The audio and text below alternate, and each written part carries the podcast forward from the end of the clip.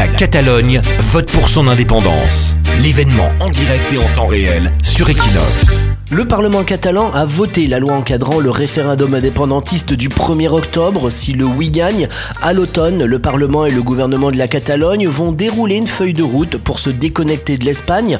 La députée indépendantiste Magdalena Casamidjana a voté la loi. En 48 heures, le Parlement de la Catalogne commence exactement pareil comme, le Brexit, pour un temps de 6 mois, 7 mois, 1 an, parler avec l'Espagne et avec l'Europe. Alors c'est l'indépendance qui commence. C'est un processus qui doit parler avec l'Espagne, si elle veut, et sinon on ira à, à l'Europe qui nous aide pour avoir toutes les compétences. Un soutien européen qui est indispensable pour les indépendantistes, nous confirme la présidente de l'association des municipalités indépendantistes de Catalogne, Neus Yobieras. Nous avons fait la- les choses euh, très bien faites à Catalogne et je crois qu'après le 1 octobre, euh, il sera possible que l'Europe et le monde euh, fassent un rec- reconnaissement de ce que euh, nous voulons à Catalogne. Du côté de l'opposition au Parlement de Catalogne, le référendum ne convainc guère. Le président des socialistes de Catalogne, le député Miquel Iceta, reste sceptique. Ça ne sera pas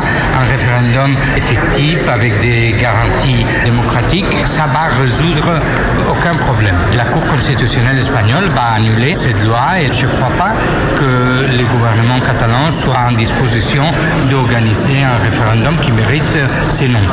L'Espagne, c'est un État démocratique et l'État de droit euh, ne peut pas changer euh, par le fait qu'une majorité ponctuelle dans une assemblée régionale euh, puisse dire que je suis indépendant ou j'ai organisé un référendum d'indépendance. Le député Huissiac, chanteur célèbre en Catalogne, se veut quant à lui philosophique. Moi, je ne suis pas nationaliste, hein. moi je suis internationaliste. C'est vrai que j'aime mon pays, c'est évident, mais ça- l'important, c'est que je ne crois pas qu'il y a la possibilité de que les euh, êtres humains soient libres dans des peuples qui ne sont pas libres. Nico Salvado, au Parlement de Catalogne, pour Equinox Radio. Ils écrivent une page de l'histoire de la Catalogne. Equinox, Equinox Equinox Radio. est là pour te la raconter.